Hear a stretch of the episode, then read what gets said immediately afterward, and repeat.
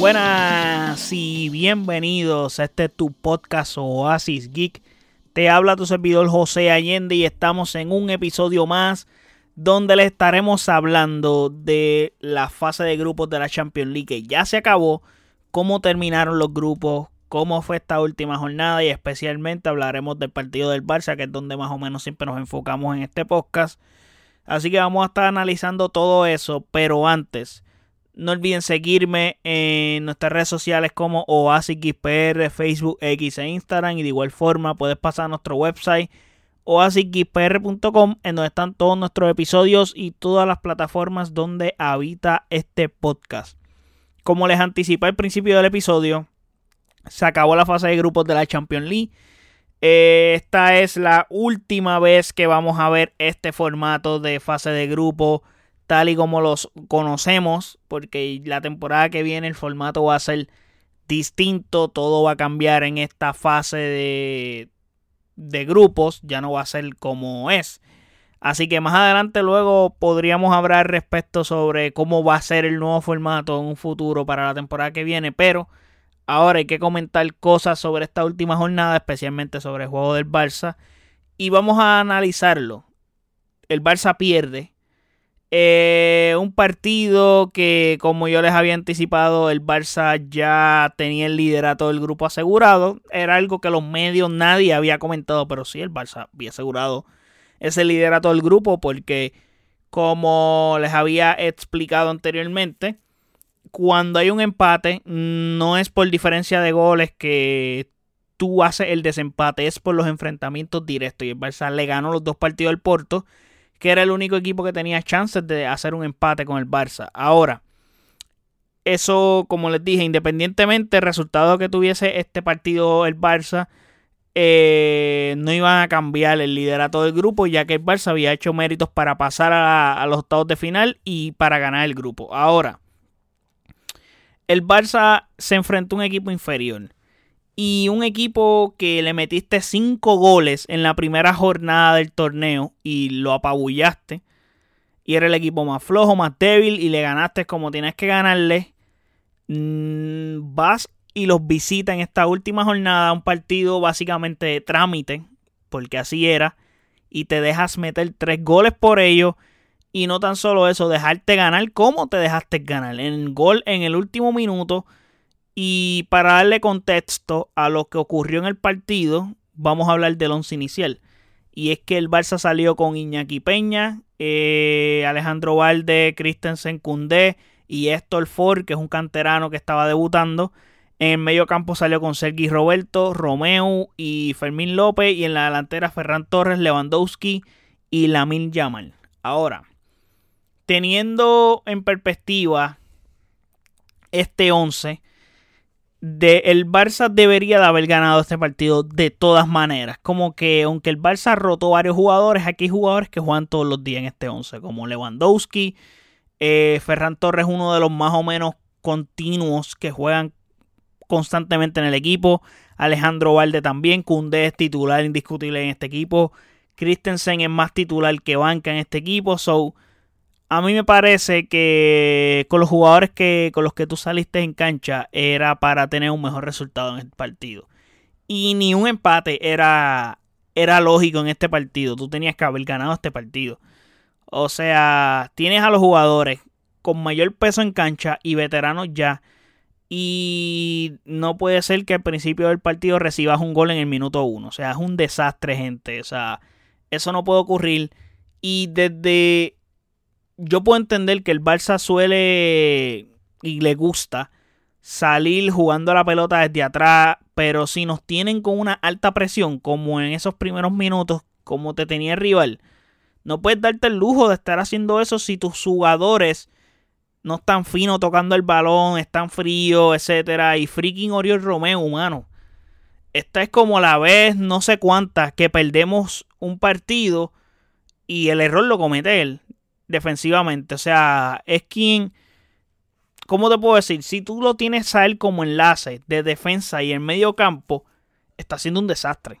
Futbolísticamente hablando. Su nivel futbolístico es pésimo hoy en día. O sea, comenzó la temporada muy bien. Eh, yo le di elogio, me sorprendió su nivel de fútbol. Pero creo que fue más un flash que otra cosa. Porque parece que estamos viendo una. La realidad del tipo de jugador que es él. Maybe me equivoco. Pero está luciendo en un nivel espantoso. O sea, no tan solo que ese primer gol yo me atrevo a adjudicárselo a él, sino que también el segundo gol pasa exactamente lo mismo. Una pelota que pierde él, nos cuesta y, mano, el tipo recibe la pelota mal, es lentísimo en su reacción, se deja quitar la pelota, el tipo juega espaciado, no sé qué pasa. O sea, dos goles que fueron completamente errores de Oriol Romeo y no tan solo eso, la defensa del Barça está jugando horrible, gente, horrible. Y defensivamente es el peor partido defensivo que he visto al Barça jugar desde que Xavi entrena este equipo. Defensivamente lucimos horrible, horrible. O sea, no hay forma para, para estar recibiendo este tipo de goles. Y ante el Amber es como que el Amber expuso descaradamente la defensa del Barça lo mal que está jugando. Y Cundé no, no luce como ese gran jugador que fue fichado por el Barça. Eh, no sé qué está pasando en los juegos recientes que como central no está haciendo el central que fue la temporada pasada y el central que había sido en las primeras jornadas de la temporada. Eh, recientemente está siendo un jugador que le resta más al equipo de central que de lateral. Y sí, en muchos partidos es bueno y es protagonista con grandes salvadas, defensivamente hablando. Pero, mano, algo que está pasando en el club es que anímicamente hablando están completamente fuera de los partidos. Y peor, y peor aún, tienes chances de ganar el partido y sacar un resultado y no lo estás haciendo.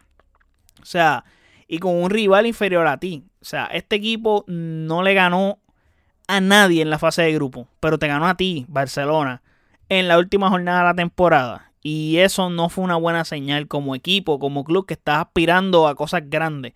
So, somos pobres en defensa eh, y un mal partido lo pueden tener cualquiera. El problema es que lo del Barça está viniendo desde ya hace varias fechas hacia acá.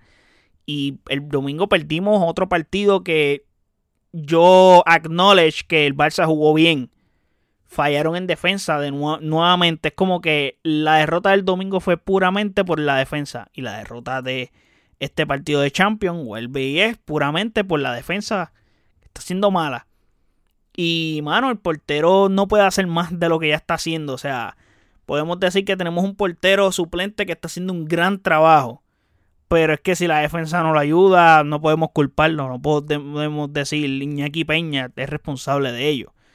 Y referente a Xavi, tengo que decir que se ha hecho mucho eco y ruido de lo posible, una posible salida de él del club y ya están diciendo Xavi out, etcétera, porque aquí se pierde uno o dos partidos y ya rápido quieren votar al entrenador y las cosas no pueden ser así, o sea, los equipos tienen proceso. Y sí sabemos que ya ganó la liga y que el equipo en este momento no debería estar pasando por lo que está pasando ahora mismo, pero en realidad sacarlo es peor. Es como decir, la cura resulta más mala que la enfermedad. So, buscarle una cura a la situación cambiando al entrenador va a ser contraproducente para el Barça. Porque sí, están pasando por un mal momento, eso está claro. Pero salir de ese mal momento no va a ser sacando a Xavi. No lo vamos a lograr. Que un entrenador que lo acabaste de renovar, esa es una. tendrías que pagarle todo ese dinero si lo vas a votar. Y otro entrenador de la talla de, qué sé yo, Hansi Flick, que es uno de los candidatos que estuvo en la mesa del Barça porque la puerta lo quería. O Antonio Corte y este tipo de entrenadores baratos no van a salir, van a costar lo mismo que Xavi o más. Y Barcelona, sabemos su estatus económico que está.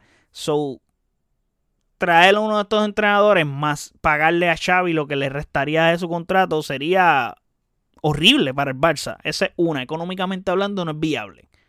Despedirlo. Otra, traer a Rafa Márquez del filial no sería lo adecuado para mí, sin restarle méritos a Rafa Márquez, pero esa decisión sería una de las peores para el Barça ahora mismo. En un futuro, quién sabe si Rafa Márquez puede ser el entrenador adecuado para el Barça. Hoy pienso que todavía. Porque podría, una, podía joder la dinámica del filial Esa es una, otra, hay que darle continuidad al proceso de los entrenadores y lo que está haciendo Xavi. yo entiendo el hecho de que hay que ganar ya y que ese es el estándar del club, pero en realidad es que no estamos para estar cambiando de entrenadores como si fuera ropa interior, gente. O sea, el Barça actualmente es un club distinto. Y por darle el ejemplo, Liverpool vieron la temporada pasada que tuvieron, ¿verdad? El año pasado, una temporada horrible.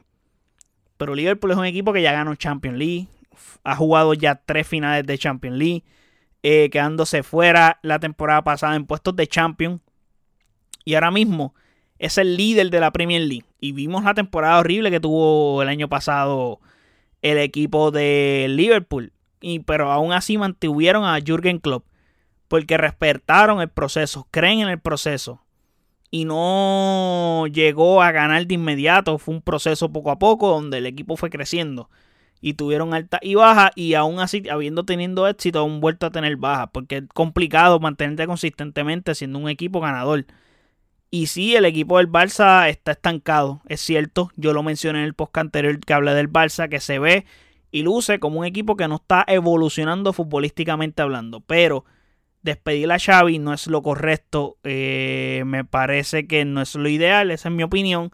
Y pase lo que pase, por dinero y porque hay que respetar el proceso de Xavi. Ahora sí, está cabrón perder este partido, como les dije con un equipo que le metiste cinco goles en la primera jornada y un club que es inferior a ti. Barcelona tiene que hacer algo al respecto y los jugadores también tienen que dar un paso hacia adelante. No todo puede recaer al entrenador, claro, siempre recae al entrenador porque es la cara del equipo, es el que tiene que decir esto, lo otro, pero eh, tienen que elevar su juego los jugadores. Es necesario y vital para el club, para el éxito del club.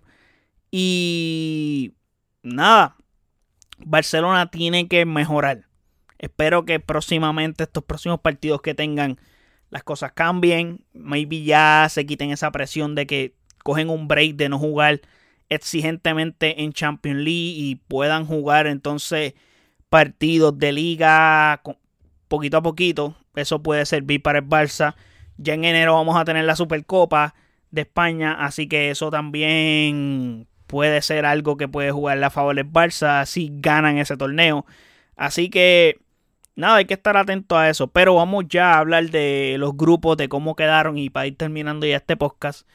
En el grupo A, que el Bayern Munich ganó el grupo con 16 puntos eh, y se clasifica como cabeza de serie para los octavos de final de la Champions junto al Copenhague que pasó como segundo y el Galatasaray logró un pase hacia la Europa League. Mientras que el Manchester United sigue en picada. Eh, en la última jornada tenían todas las posibilidades para no tan solo pasar a conseguir un puesto de mantenerse jugando en Europa, sino que pasar a los octavos de final de la Champions no pudo lograr ninguna otra. Tenía las, cosas muy en contra porque le tocaba jugar contra el Bayern de Múnich y se quedó sin nada. Y un grupo que estaba bastante accesible, honestamente. Podían ellos eh, ganar ese segundo puesto. Pero no, no fueron, no hicieron nada. En el grupo B tuvimos al Arsenal ganando el grupo. Junto al PCB, que es el otro equipo que va a estar pasando junto al Arsenal. Y el Lens es el equipo que pasaría a la Europa League. El Sevilla, que es el actual campeón de la Europa League, se queda sin puestos de Europa eh, tuvo una fase de grupo espantosa y no pueden ni defender su campeonato en la Europa League mínimo. Grupo C. Real Madrid eh, en Cruz Control. Eh, este grupo se fue invicto, ganó todos los partidos, jugó espectacular toda esta primera fase de Champions League. Y el Napoli, pues con alta y baja, pasó segundo, pero hizo lo que tenía que hacer. Era un grupo bastante accesible para los dos equipos. Se sabía que el hecho era que los dos equipos iban a pasar y iba a ver cómo Real Madrid iba a enfrentar al Napoli en sus partidos. Y Real Madrid básicamente aplastó al Napoli y el Real Madrid jugó cómodo. Ahora, grupo D. La Real Sociedad sorprende ganando este grupo. Eh, da un golpe de autoridad dejando fuera al Benfica, que es un gran competidor que constantemente siempre estaba pasando de ronda. El año pasado ganó un grupo donde estaba con el PSG. Así que grande para la Real Sociedad haber ganado este grupo y el Inter de Milán que es finalista de la Champions pasada, empata con la Real Sociedad, pero por enfrentamientos directos pues termina segundo. Y el Benfica pues se coloca equipo para Europa League y el Salzburgo pues que se queda afuera. En el grupo E tenemos a Atlético de Madrid que sigue con su proceso en buena forma esta temporada y lo confirma liderando este grupo con 14 puntos y la Lazio que es el otro equipo que logra pasar a, la, a los octavos de final de Champions con 10 puntos. Eh, y para Europa League va el Feyenoord que terminó tercero y el Celtic que queda afuera. El grupo F y grupo de la muerte. El Dortmund sorprendentemente gana este grupo.